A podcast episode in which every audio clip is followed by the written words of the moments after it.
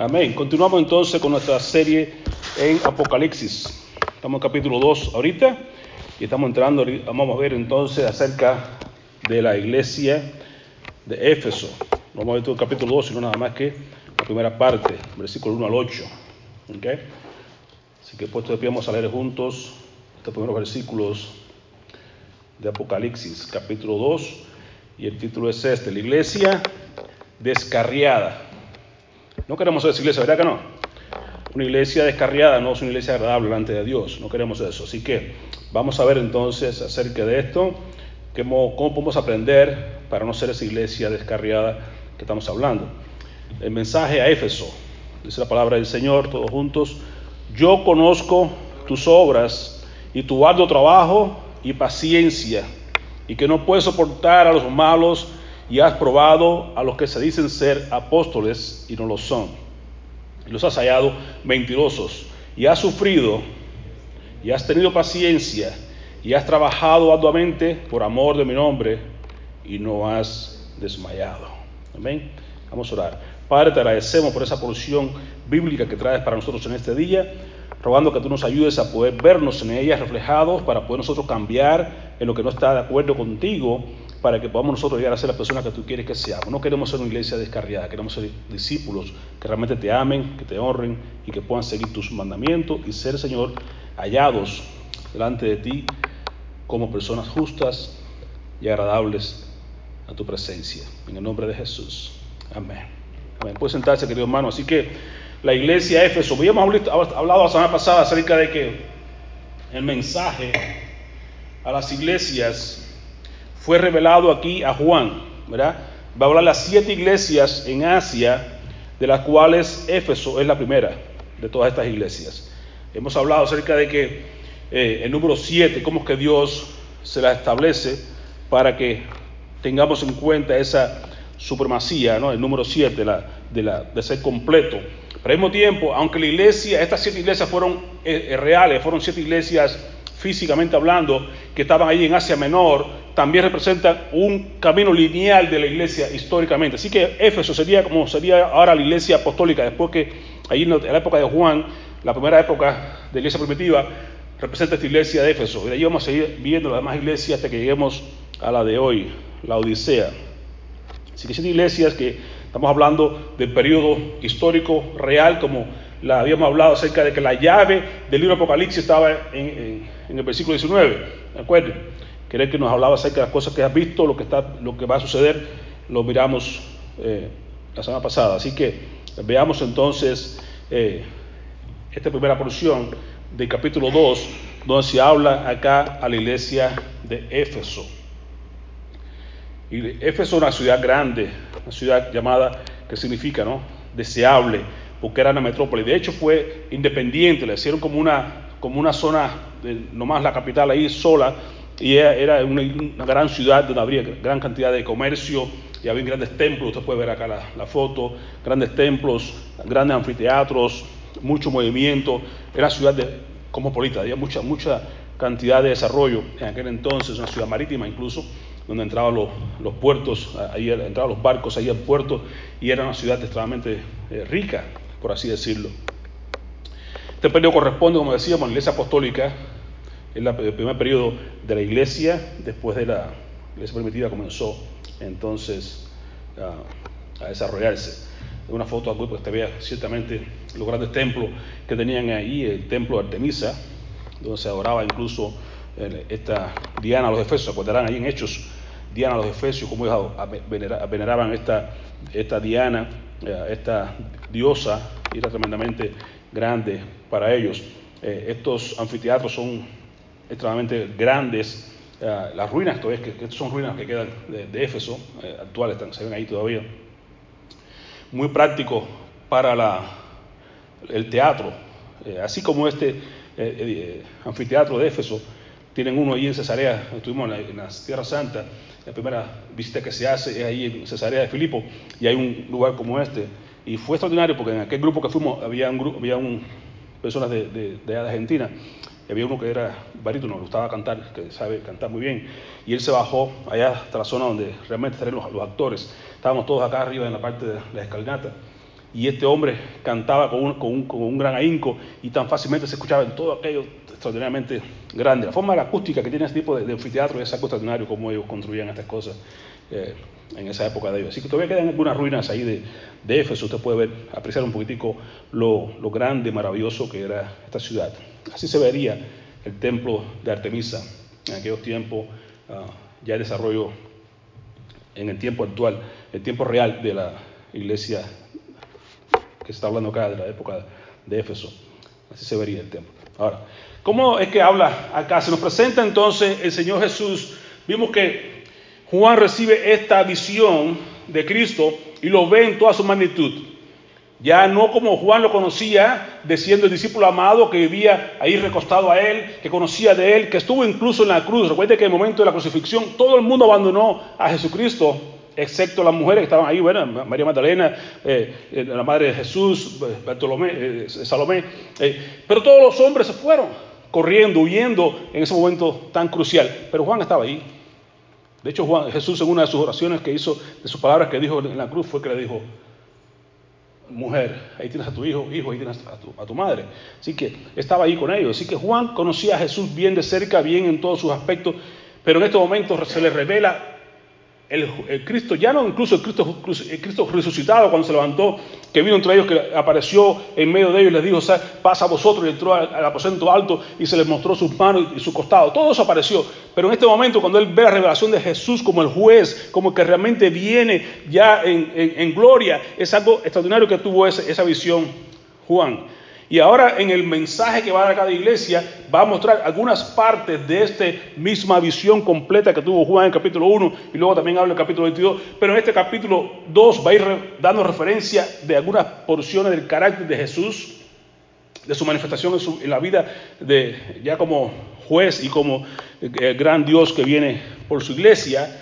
Al mismo tiempo también nos va a hablar de las cosas que Jesús conoce de nosotros las cosas que nos va a encomendar o nos va a alentar por lo que estamos haciendo bien, la reprensión que nos va a hacer, la exhortación que nos hace y luego las promesas que da a aquellos que quieran escuchar su palabra, que quieran ser vencedores. Son todo eso, ese que prácticamente se repite en cada una de las iglesias. Viendo hoy la primera, la iglesia de Éfeso, dice la palabra del Señor, el lenguaje actual. Escribe al ángel de la iglesia de Éfeso. ¿Quién escribe? Juan. ¿Y qué es lo que va a escribir? Dice, yo sostengo las siete estrellas en mi mano derecha y camino entre los siete candeleros de oro. Ponga atención a lo que te voy a decir. Si se le revela ahora a Jesús acá, y esto lo tiene en su, boletín, parte atrás tiene la, imagen ahí de cómo se revela a Dios ahí a Juan. Y entonces lo vemos acá. ¿okay? ¿Cómo se revela? Viene Jesús bajando, ¿ve? Y se lo ve entre los siete candeleros de, de, oro. Y en su mano derecha trae las siete estrellas. Miramos en el capítulo anterior, versículo 20, decía, las siete estrellas representan los siete ángeles, es decir, los pastores de cada iglesia, de estas iglesias que estamos hablando. Los siete candeleros son las siete iglesias, es el misterio que él ve ahí. Entonces, ¿dónde está Jesús? Jesús está en medio nuestro. Qué bendición saber que Jesús está en medio nuestro. Bien dice claramente Jesús, y cuando están dos o tres reunidos en mi nombre, ahí estoy yo en medio de ellos. Entonces Jesús se está mostrando acá como aquel que está en medio nuestro. Donde quiera que estemos dos o tres reunidos, ahí está Jesús con nosotros. Es gran bendición. Está en nosotros acá, juntamente con nosotros. Y entonces dice el otro, viene y ve los pies de Jesús. Dice, estoy en medio de vosotros. Habla de dos cosas. Habla de que está en medio de nosotros y habla de los pies de Jesús. Y esos pies como que atemorizan porque son los pies que vienen, que hablan, que viene como un, como un oro, como un bronce. Es la palabra de Dios. Y sus pies son como bronce bruñido. Quiere decir que habla de juicio. Habla de que viene a juzgar a su pueblo. Viene a poner en orden a su pueblo. Viene a caminar entre nosotros para ponernos bien en orden con él. Y lo otro que me llama la atención es que dice que nosotros los ángeles, las iglesias, y podemos incluir a todos los, hermanos en la iglesia como tal, estamos en la mano derecha de Jesús. Entonces cuando Juan vio ahí a Jesús en esa visión que hizo, cayó, ¿se acuerda? Cayó ante sus pies, cayó postrado, y Jesús puso su mano derecha y le puso, le dijo, no temas. Qué bueno saber escuchar de, de parte de Dios que nos diga, no temas. En medio de tu problema, en medio de tu necesidad, en medio de tu dificultad, Dios te dice, no temas. Y les digo que es una, ese es uno de, los mandamientos, de las, frases que más se repiten en la Biblia Alguien dijo que son 365 veces que aparece eh, la, la frase no temas, es para que tú tengas para cada día al menos recuerdes que Jesús te dice no temas. Y le puso su mano derecha y le dijo no temas porque yo soy el que vivo, el que estuve muerto y vivo, yo soy el que tengo la llave de la vida y la muerte, ¿se acuerdan? Hablamos la semana pasada. Ahora, cuando te dice eso, que te dice que te dice no temas y estoy entre vosotros y te sostengo en tu mano derecha, Qué bendición recordar ahí al profeta Isaías, cuando nos hablaba y decía, él le dijo, Isaías 41, 10, así que no temas, otras tantas veces que se repite. ¿Por qué? Porque yo estoy contigo. No te angusties, porque yo soy tu Dios. Te fortaleceré y te ayudaré y te sostendré con mi diestra victoriosa. Así que hermanos, saber que estamos en las manos de Dios, que estamos en su mano derecha específicamente, que estamos sostenidos por Él, nos da a nosotros aliento y capacidad de saber que no hay necesidad de estar preocupado ni estar turbado, como dice aquí la palabra, no te angusties, no te aflijas, no te achicopales, no te sientas mal, no, no pierdas la paciencia ni el, ni el entusiasmo por servir a Cristo, porque realmente Él te sostiene con su mano derecha con esa bendición de saber que Jesús está con nosotros acá, que camina contigo, como decíamos ahorita en, la escuela dominicana. Si Él camina contigo en el valle de la sombra de la muerte, no estamos solos. Saber que no ando solo, que no camino solo, ya es suficiente para mí. Estar tranquilo y feliz. Si encima de saber que no camino solo, sé que me sostiene con su mano derecha, ya es suficiente. Mi vida tiene que ser otra cuando yo soy capaz de entender que no estoy solo, Él está conmigo. Aun cuando mi madre, mi padre me abandonare, dice Jesús con todo te va a recoger. Y eso lo veo muchas veces y una cosa que yo siempre trato de alentar a, los, a mis pacientes cuando hablo con ellos ahí acerca de estas cosas. Usted sabe, momentos difíciles de la vida cuando estás en la cárcel o estás en, en el hospital. Es cuando tú ves realmente quiénes son tus amigos. Ayer una canción ahora muy nueva, muy bonita hoy en día, y habla sobre esto, ¿no? Y ahí estaba Jesús. Si lo quiere buscar, se llama así. And there was, and there was Jesus. Ahí estaba Jesús. Y me, la, me, la, recomendó uno de ellos, realmente, que, porque entendió. Y decía, ciertamente, cuando fui a la casa, le escuché, efectivamente, habla acerca de esto. Cuando tú estás solo, cuando estás en prisión, cuando tú estás, cuando estás en, bala, cuando estás en baja, cuando estás desempleado, cuando tú tienes nada de dinero, cuando tú estás embarcado, es que la gente te deja solo. ¿Dónde están tus amigos? ¿Dónde está la gente que corría contigo, que jugaba contigo, que hacía todo? Ya no los ves. Pero esa canción decía, and there was Jesus. Pero entonces ahí estaba Jesús. ¿Te das cuenta cuando tú estás solo, Jesús está ahí contigo? Entonces es importante que tú reconozcas que la presencia de Jesús es todo lo que tú necesitas en tu vida. Y aquí nos da varias promesas, una sola promesa, varias aseveraciones. No temas, ¿por qué? Porque yo estoy contigo. Es suficiente. ¿Quién más tú quieres que esté contigo? ¿Quién es el vencedor? ¿Quién es el que te puede dar fuerza? ¿Quién te puede alentar? ¿Quién te puede sustentar? ¿Quién te puede no más Jesús es suficiente. Por tanto, si Él está conmigo, no importa quién esté contra mí. Yo estoy contigo. ¿Qué más puede pasar?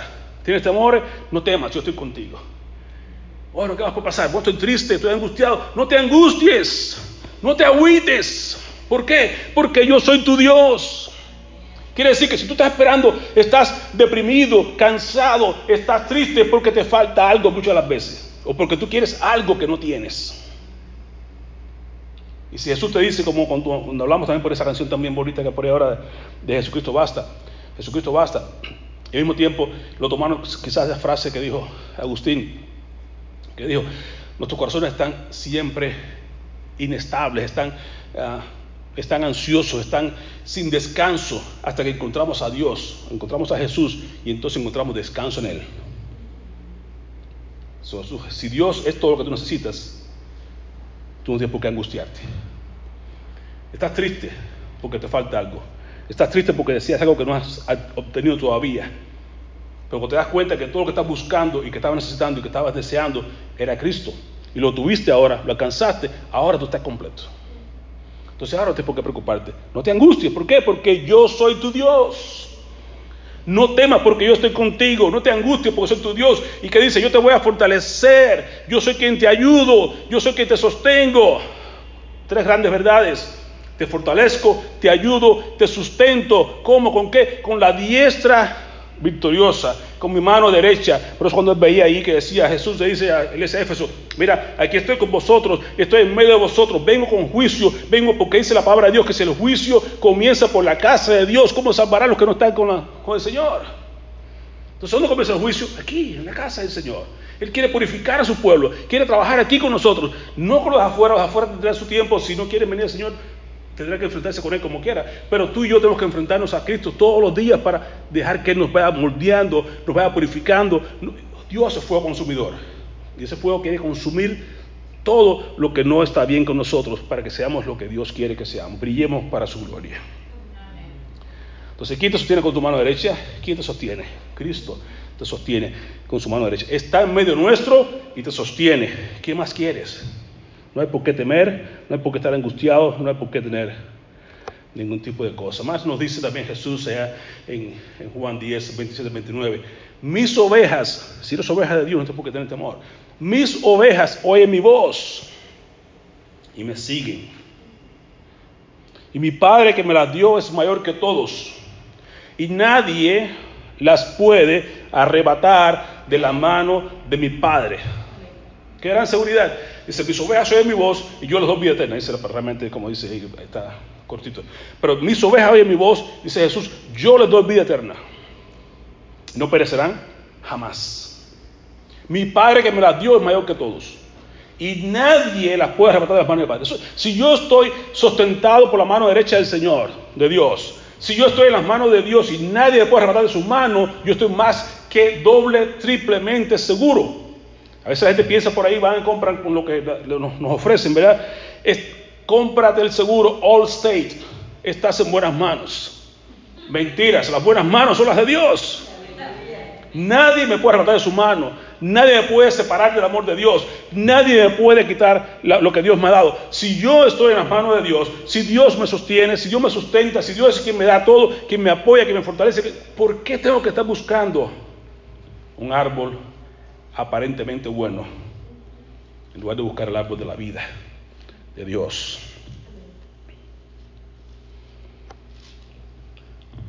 Ahora Jesús se nos muestra a nosotros, se nos muestra a cada iglesia parte de su carácter. Yo soy aquel que está en medio de los siete candeleros. Yo soy aquel que te tengo en mi mano derecha. Se nos revela. Y luego nos dice, yo conozco temor y, tranquilidad al mismo tiempo. ¿Por qué temor? Porque tú no te, no te parece a ti que si, tú si, yo te digo ahora, vamos a poner en esta pantalla aquí los pensamientos que hay en tu, en tu, mente ahora mismo, ¿te asustaría, sí o no? ¿Sí? Lo que estás pensando ahora mismo, voy a poner aquí. no, no, no, no. No es cierto. Porque sería difícil si tú sabes que alguien sabe algo de ti, te vas a poner un poquito preocupado. Pero Jesús te dice, yo conozco. Porque descubrí el corazón. Ahí no se puede esconder.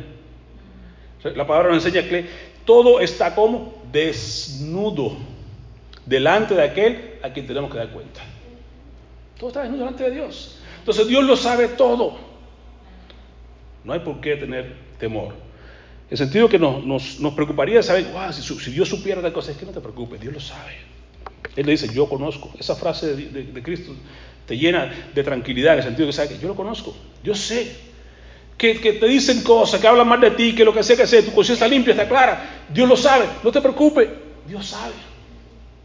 ¿Me entiendes? Y, y, por otra parte, sabiendo que Jesús es aquel sumo sacerdote que es que se compadece de nosotros porque es el siervo sufriente, el que pasó, que fue tentado como tú y como yo, y que sabe todas las cosas, pero sin pecado, y que venció la muerte, y que, y que es el que tiene la llave de la muerte y de la vida, aquel que dice, yo, soy el, que, el primero y el último, el alfa y el omega. Yo sé, por tanto, yo puedo estar tranquilo de que Jesús entiende, ¿qué? Mi problema, mi dificultad, mi debilidad, mis tentaciones, mis pruebas, mis luchas, mis dolores, todo lo sabe Jesús. Entonces, ¿a quién tú vas a ir? Que puede entenderte como, como tú tienes un problema y quieres conversar con alguien sobre el asunto tal vez esa persona ni siquiera tiene idea de lo que estás pasando tú. No te puede ayudar, quizás puede orar por ti, puede orar por ti, hermanito, hermanita, pero no sé cómo explicarte, cómo darte una palabra de aliento si no he pasado por eso. Tienes que pasar por algo para poderte tú, entonces, como dice la palabra de Dios, somos consolados por medio de, Cristo, también de Dios, para poder nosotros consolar a otros cuando estamos en esos problemas. Quiere decir que si tú pasas por un problema tal, digamos que tú tienes un, aborto, ¿ok? Y entonces tú puedes, entonces alguien más viene y abortó también, tú puedes llegar y decirle, ¿sabes qué? Sé cómo te sientes, sé lo que está pasando, mira, Dios estuvo conmigo, Dios ¿Por qué? Porque tú has pasado realmente algo que tú puedes decirle a la persona, puedes compadecerte de esa persona. Entonces Jesús se compadece de ti de mí porque Jesús pasó por todo, fue tentado en todo y sin pecado. Él sí es victorioso, Él sí nos puede decir cómo tener la victoria, Él sí nos puede decir cómo poder nosotros vencer cada una de las tentaciones que pueden llegar a nuestras vidas, porque Jesús lo sabe. ¿Qué más sabe Jesús? Bueno, Él sabe tus obras. Lo que tú haces, que tú crees que tú dices, ¿qué hago esto para el Señor? Y esto para el Señor, esto para el Señor. Y yo voy a ir. Él lo sabe. La gente no lo ve quizá, la gente no puede decir, oye hermano, gracias por lo que estás haciendo, gracias por estar aquí, gracias por venir, no te importa. Pero Jesús lo sabe. Porque tú le dejas hacer todo para la audiencia de uno. No es para Dios 15, la audiencia es de uno. ¿Quién es ese, uno? Cristo. Usted vive para Cristo, usted habla para Cristo, usted vive para Cristo. Él es el importante. Y dice Jesús, yo conozco de, Éfeso tus obras, yo conozco tu arduo trabajo y paciencia, y que no puedes soportar a los malos, y que has probado los que son falsos apóstoles y, que no lo son, ¿verdad? Y los has hallado mentirosos. Sí, yo sé todo eso que ha pasado, y hemos hablado de eso, de los falsos maestros y todo lo que hay por ahí todavía andando, y lo, vimos cuando vimos entonces en Judas y lo verás Juan. Sí, es cierto, tú has pasado por eso y tú lo sabes. Y dice Jesús, yo sé esas cosas y has tenido paciencia, has trabajado arduamente por amor a mi nombre y no has desmayado. Lo importante es esto, que Jesús te dice, yo sé lo que estás pasando y me da gusto saber que no has desmayado. ¿Por qué? Porque la perseverancia es lo que mide si tú realmente llegaste al, final. No gana el premio que ande la, la, carrera que se monta en unos 5 kilómetros de eso, o, 5K, eso que hay por ahí, y 5 millas, y lo que sea, y no va a correr. Si tú empiezas, te anotaste, está muy bien, muy interesante. Me puse el pullover de, la época, de lo que dicen ahí del, maratón, me puse la zapatilla, me puse todo, y, opa, y, pero no, ya dos cuadras ya me quedé ahí cansado. No llegué a ningún lado. ¿De qué sirvió? El que persevere. El que llega hasta el final es el que es salvo, dice la palabra de Dios. El que persevera hasta el final será salvo. El que se canse, se rinde, se quede, no va a ningún lado. Y de eso hay muchos, ¿sabes que muchos caminan y avanzan? Esta frase muy, conocida allá en, El Salvador. ¿Son qué? Llamará de Tusa. La Tusa arde, luego se acabó. ¿eh? ¡Wow, qué fuego! ¡Está en el Señor! Los otros días no lo veía. ¿Qué pasó? Llamará de Tusa. De esos hay muchos que aparecen. Pero el que persevera ahí hasta el final. No importa, yo sé lo que has sufrido, hermano. Yo sé que has visto gente mala, yo sé que has visto malos falsos maestros, sé que te han querido hacer de todo y todo. Ah, Dios, lo sabe, hermano. Manténgase ahí, que Dios conoce lo que tú has pasado. Pero mantente ahí. Tú sabes que hay muchos que son mentirosos, pero usted sigue ahí, el Señor. Usted sigue con los ojos puestos en Cristo. Usted sigue hacia adelante. No desmayes, que Dios lo sabe. En su tiempo, Dios te dirá: Bien hecho, buen siervo. Entra en el gozo de tu Señor. No tenga miedo, eso es bronquitis crónica, no es coronavirus. Eso es bronquitis crónica, se preocupa por eso. Lo curioso y lo bello del caso es que cómo comparaba, cómo comparaba, cómo, sí, eso, no, eso no es mal. ¿Cómo comparaba aquí Juan a, lo que Pablo estaba diciendo? Eh, es curioso que Pablo estuvo en este lugar, en Tesalónica, Primero, fíjese, se fue, venía de, de Filipos y lo siguieron los, judíos, hicieron sus rollos ahí con él, lo apedrearon, acabaron con él, dieron un golpe, le dejaron como por muerto. Pablo pasó la de Caín aquí en, en Tesalónica y sin embargo estuvo con él nada más que tres meses. Y una iglesia que creció y que dio tremendo, tremendo ejemplo, aún cuando tres meses más con él, ni siquiera estuvo como Éfeso, estuvo dos años, tres meses nada más con estos sacerdotes. Y Pablo tiene un gran amor por esta iglesia. Y, le, escribí y le decía, ¿sabes qué? Damos siempre gracias a Dios por todos vosotros, haciendo memoria de vosotros en nuestras oraciones, acordándonos sin cesar tres cosas. Delante de Dios y Padre de la, de la obra de vuestra fe del trabajo de vuestro amor y de vuestra constancia en la esperanza en nuestro Señor Jesucristo. Qué iglesia tan hermosa. En Tesalónica. Qué iglesia tan hermosa que seamos tú y yo, esas personas que seamos, tengamos una obra de fe, trabajo de amor y constancia en la esperanza de que Cristo viene pronto. Esa es la característica de una iglesia madura, de un creyente maduro, que tiene fe una, fe verdadera, que trabaja por amor al Señor y que está constante esperando ahí la venida del Señor. Qué gran ejemplo para nosotros. Sin embargo, decía, yo conozco tus obras, conozco todo lo que estás haciendo, conozco todo lo que has pasado y todas las cosas y que no has desmayado. Hasta ahí estamos bien. Pero ¿qué pasó? El gran alón de oreja que le dio acá a la iglesia de Éfeso. Pero, si todas las cosas que usted habla de la persona, mire hermano, usted, es tremendo, usted es servicial, usted es fiel, usted es aquello, usted es lo otro, pero, deténgase un segundo y diga, todo lo que me dijiste no importa. Ahora, ¿qué dices? ¿Pero qué? Ahora es que del pero en adelante es el problema. Entonces Jesús dice, yo sé que ustedes son fantásticos, eh, han visto lo que son, eh, lo que son mentirosos y nos los han aprobado, y saben que no, pero, pero, tengo contra ti que has dejado tu primer amor. Y ustedes recuerdan la, historia de Marta y María. Marta afanada, haciendo cosas para el Señor, no sé qué, y María a los pies del Maestro. Y Jesús le dijo, Marta, Marta, afanada, está con muchas cosas, pero María escogió la mejor parte y no le será quitada. ¿Qué quería el Señor? El Señor no, está interesado en lo que tú hagas por, Él. Mira los edificios como se ha hecho. Mira, entonces se da cuenta de una cosa importante. Yo veo, por ejemplo, el énfasis en las obras de todas las más ah, grupos religiosos. Véase, por ejemplo, los grandes templos, las grandes catedrales católicas. Vea los grandes templos mormones, forrados hasta con oro, un montón de cosas, y que no puede entrar todo el mundo, y secreto, un montón de cosas. Y eso no es, Dios no está interesado en eso. Está interesado en tu corazón. Dame, hijo mío, tu corazón y miren tus ojos por mis caminos, dice el proverbio.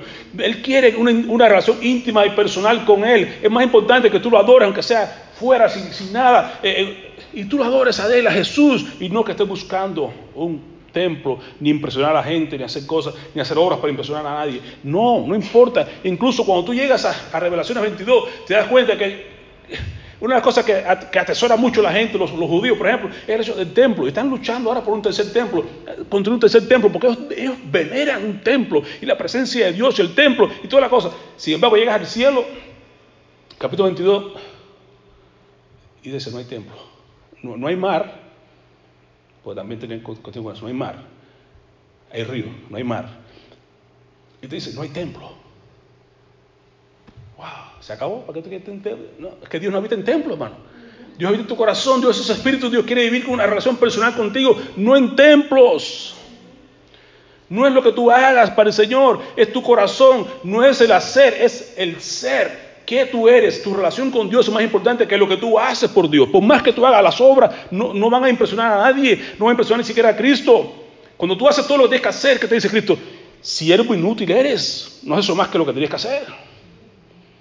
Y aún nos queda por hacer más todavía porque realmente tenemos que pagar con nuestra sangre. Y Jesús siempre dice, no has pagado hasta la sangre por el pecado todavía, no has, hecho nada, no has hecho más que lo que tienes que hacer. Siervo inútil. Tengo contra ti que has dejado tu primer amor. Por eso cantaba, puso ahorita para escuchar la canción cuando el primer amor se va, para que tuviera un político pendiente de eso. Tu primer amor. ¿Qué significa dejar tu primer amor? No es que tú vayas con una segunda nupcia ni nada de eso, no, no es eso.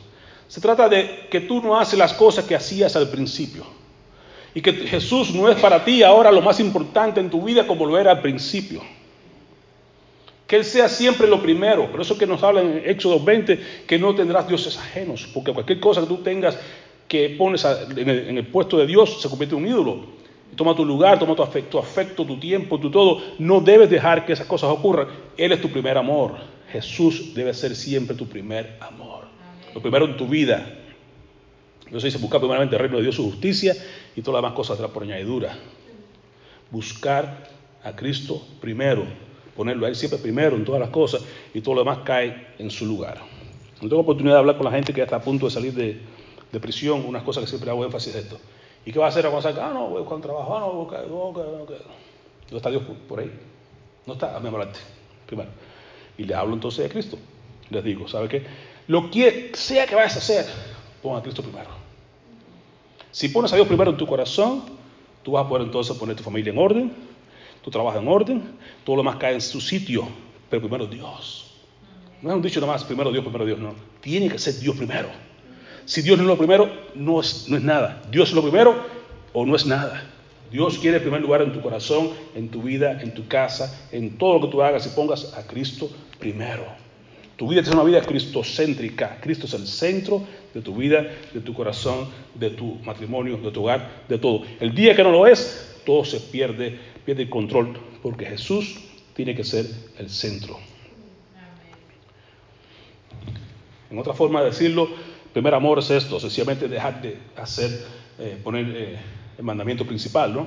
Amar Dios primero con todo tu corazón y amar a tu prójimo con ti mismo. Entonces, pero tengo contra ti, dice en otra visión acá, por ejemplo, tengo contra ti una queja, que no me amas a mí, ni se aman entre ustedes, como al principio. ¿Ve? Más, un poquito más allá. Ya no solamente es que no amamos a Dios, sino que al no amar a Dios correctamente nos implica, nos lleva a no amar a los demás, como podemos amarlo.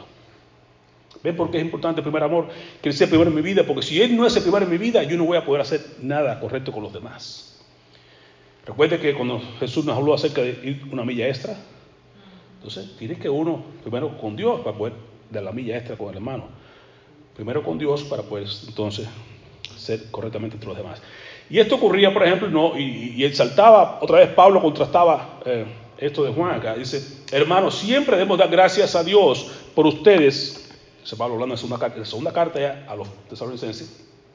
Doy gracias a por ustedes, como es justo, porque su fe, que dice, ahorita decía, tiene un buen un trabajo, un alto, trabajo de fe. Aquí dice, su fe acrecienta cada vez más. Y en cada uno de ustedes sigue abundando el amor hacia los otros. ¿Ve? La fe crece, una fe que crece, un amor que abunda para con los demás y que sigan perseverando en la esperanza de, la venida de Cristo. Es una iglesia adecuada, una iglesia que no está descarriada como está descarriada Éfeso. Un, creyente que está madurando porque su fe está creciendo, porque su amor abunda para con los demás y para con Dios, por supuesto, y que mantiene, se mantiene perseverando hasta la venida de Cristo. Amén.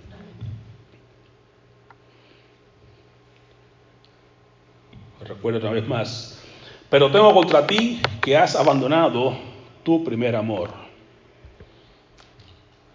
La palabra de Dios es clara, siempre que nos dice algo no nos deja ahí en el limbo. Mira, tengo contra ti tal cosa, o como padre decimos a los hijos, haz esto, no, que está mal ahí, no sé qué, y no le dice cómo hacerlo mejor. No está bien. Uno debe aprender entonces cuando dice algo, decir entonces cómo hacerlo mejor, como la palabra de Dios corrige, enseña, instruye, para que seamos capaces de hacerlo como Dios quiere. Entonces él te dice, mira, tengo contra ti que has abandonado tu primer amor. Así que, ponte a pensar en qué has fallado y arrepiéntete y vuelve a actuar como al principio. De lo contrario, vendré a ti si no te arrepientes y quitaré tu candelero de su lugar. Palabras fuertes de Jesús. Te da una oportunidad. Eh, sí, tengo contra ti que has dejado tu primer te has enfriado, te has alejado, me has quitado el trono de tu corazón donde debo estar. ¿Qué nos manda entonces? Arrepentirnos. Primero a recordar, recuerda lo que hacías antes, cómo lo hacías antes, cómo tú corrías Hermano, no hay nada mejor que dé más, no hay nada que dé más gozo que el evangelismo. ¿no? usted habla con las personas acerca de Cristo, usted le habla ve con una persona, una persona que usted ha orado por esa persona, usted ha orado, le ha testificado, le ha, lo ha bendecido, y usted llega y le habla, esa persona se convierte, Señor, ¡boom! Hay una gran bendición, hay gran gozo ahí. De tal manera que hay gozo en los cielos cuando un pecador se arrepiente. Así que imagínate qué tan importante es eh, ese tipo de, de, gozo. Y, eso, y ese es el primer amor. Y tú lo hacías, estoy seguro, cuando tú estabas al principio en el Señor, tú salías corriendo a decirle a todo el mundo, mira, me convertí, mira, esto es, encontré a Cristo, y buscaba a la gente, vamos a la iglesia, y no sé mucho de la Biblia, pero mira, ahí me la paso bien, vamos, ahí estoy aprendiendo, estoy creciendo. Y tú vas con aquel ímpetu, aquella, aquella, pasión que tenías antes, cuando pasa el tiempo, en vez de estar, seguir volando y seguir como aquí, creciendo en la, fe, comienzas a aplanarte, o comienzas a llevarla suave, ya, no, ya yo, ya estoy salvo, para el cielo, medio tranquilo. No, no, échale ganas otra vez, vuelva al primer amor, vuelva a lo que hacía al principio, recuerda cómo eras al principio y hazlo otra vez. Arrepiéntete de las cosas que tú sabes que están mal en tu vida y vuelve. Aquellos momentos tan bellos con el Señor, pasar tiempo con Él en oración, a leer la palabra, que tú pasaban horas y horas tú leyendo y tú venías y orabas y tú no te cansabas y te pasabas cantando y aunque no cantaras bien, no importa, pero tú le cantas al Señor, tú camarada estás siempre gozoso. Es tan, tanto, tan fácil la vida con, el Señor de, que tienes tan, tanta tanta música que tienes ahorita mismo en, YouTube y todas las cosas esas que tienes ahí por, en, aplicaciones y tienes la Biblia hablada, tú puedes estar incluso en cualquier momento estás así oyendo la Biblia por un momento y tú tienes formas de ver tantas cosas que no hay por qué dejar que el amor por Dios se enfríe. No hay razón alguna. Pues la gente que no tenía antes Biblia y tenían que pasarle de una mano a la otra y cosas así. Eh, ahora no, ahora sobran. ¿Cuántas Biblias usted tiene en su casa? ¿Cuántas versiones usted tiene en su casa? ¿Cuántas tiene en su, en su, aplicación en, el teléfono? Tiene muchísimas formas de usted ver y escudriñar y, gozarse. No hay forma de que usted se sienta, se enfríe. Se enfríe la causa nuestra por causa de Dios, por causa tuya y mía. Que hemos puesto a alguien más allí en el pedestal. Otra forma de decirlo es por eso recuerda de dónde has caído. Porque hemos caído. Realmente cuando nos enfriamos nos caemos. Vuélvete a Dios y haz otra vez las cosas que hacías al principio. Si no iré a ti, te quitaré tu candelero de, de su lugar a menos que te vuelvas a Dios. Como decir, deja de hacer lo malo, o arrepentirte. Compórtate como al principio. Acuérdate cómo hacías antes, y vuélvete a obedecer a Dios. Porque si no lo haces, vendré y te castigaré. Quitaré tu candelero, tu lugar. Es importante, hermano, que usted y yo aprendamos a, mirar en esta iglesia, que, digamos que históricamente no estamos en ella, pero sí estamos físicamente hablando de que estamos en la iglesia y nuestro caminar con Cristo tenemos que examinarnos para no caernos en la condición que cayó esta iglesia. Que seamos capaces de nosotros seguir creciendo. Y Jesús dice más adelante, sí, yo sé que también tienes algo que, te voy a decir, es bueno, eh, tú aborreces, tienes esto que aborreces las obras de los nicolaitas, lo cual también yo aborrezco. Es como algún tipo de falsa doctrina que había, se había infiltrado en la iglesia, lo comparan incluso con la doctrina de Balán y el espíritu de Jezabel, de Jezabel que se vea más, más adelante. Pero realmente se habla de estos nicolaitas como aquellas personas, aquellas personas que comenzaron a incluir en la iglesia aquello de la separación entre el clero y los laicos. Si los pastores o las personas que estaban dirigiendo la iglesia eran una, como una clase diferente a los laicos, y entonces como que empezaron a traer cierta división en la iglesia, y Jesús decía, eso no está bien, porque Jesús cuando oró, oró porque todos seamos uno. No hay separación entre de hecho, hay ya profesionales, ¿no? En la iglesia católica, o el obispo, que el otro, se separan del laico. Incluso ellos fueron, eran los únicos que podían leer la Biblia, nadie más podía hacerlo. Hasta hace poco he estado todavía sometido en las iglesias. Y algunas iglesias, pues, van también cayendo en algún tipo de cosas como esta. Pero la idea es que usted no traiga separación, división en la iglesia. Todos somos uno, todos somos ovejas del Señor. Todos somos, aquí que el, el capitán es Cristo, nadie más. Los demás somos todos sus ovejas. Amén. Así que, y, nadie es mayor que nadie, todos somos sus siervos, todos. Así que nada más que eso, no se olvide de eso. Él, veía eso, decía, ¿tienen, eso bueno, eso lo voy a decir que sí, es cierto. Pero luego dice, terminando eh, para que usted se dé cuenta, dice, como es oración que termina en cada una de las iglesias, el que tiene oído, y lo dice como decía cuando hablaba en, en las parábolas, decía Jesús acá, y el que tiene oído, oiga lo que el Espíritu dice a las iglesias. Así que esto es para que usted escuche, usted analice, usted aprenda y usted decida qué va a hacer con lo que usted escuchó. El que tiene oídos para oír, que oiga lo que el Espíritu dice a las iglesias. Recuerde que usted va a escuchar por los oídos, pero no es eso, usted es oír, no porque tengas orejas vas a escuchar, estamos hablando de oídos, de tener sensibilidad, de tener la capacidad de discernir, de identificar lo que Jesús quiere decirte a través de lo que nos ha dicho en este lugar.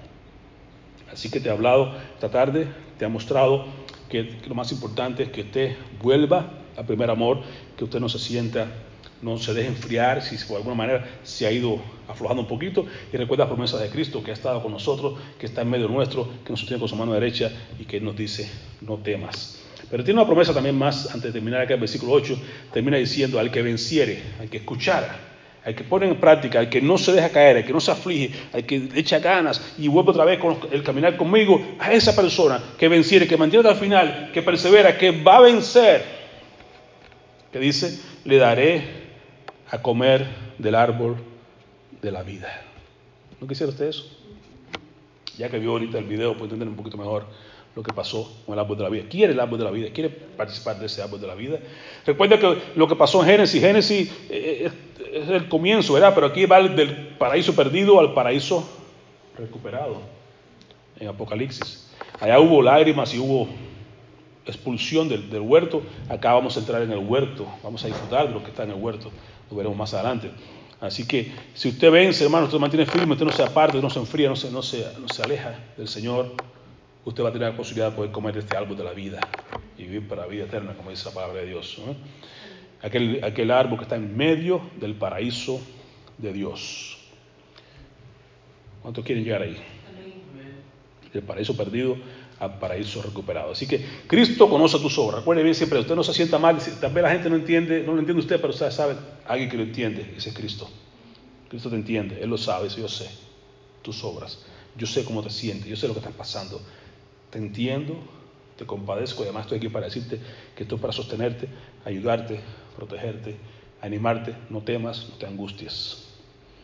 Él es que está en medio nuestro y se ha revelado parte de su carácter, sus pies, su mano. Estamos en sus manos, nadie nos podrá separar de su mano, de su amor de su poder. Y sus pies están en medio nuestro para purificarnos, no porque nos quiere castigar, sino porque nos quiere purificar, quiere que seamos un pueblo santo, sin mancha, delante de un Dios que es santo. Está purificando su pueblo, nos sostiene, nos anima, nos protege. Y Él que lo sabe todo, mira aún, no las obras, sino también las intenciones de tu corazón, las intenciones de cómo que haces tus obras. ¿La haces porque tú quieres sobresalir o la haces porque tú quieres realmente amar a Dios? Entonces Él quiere que hagamos las obras, pero hagamos con amor.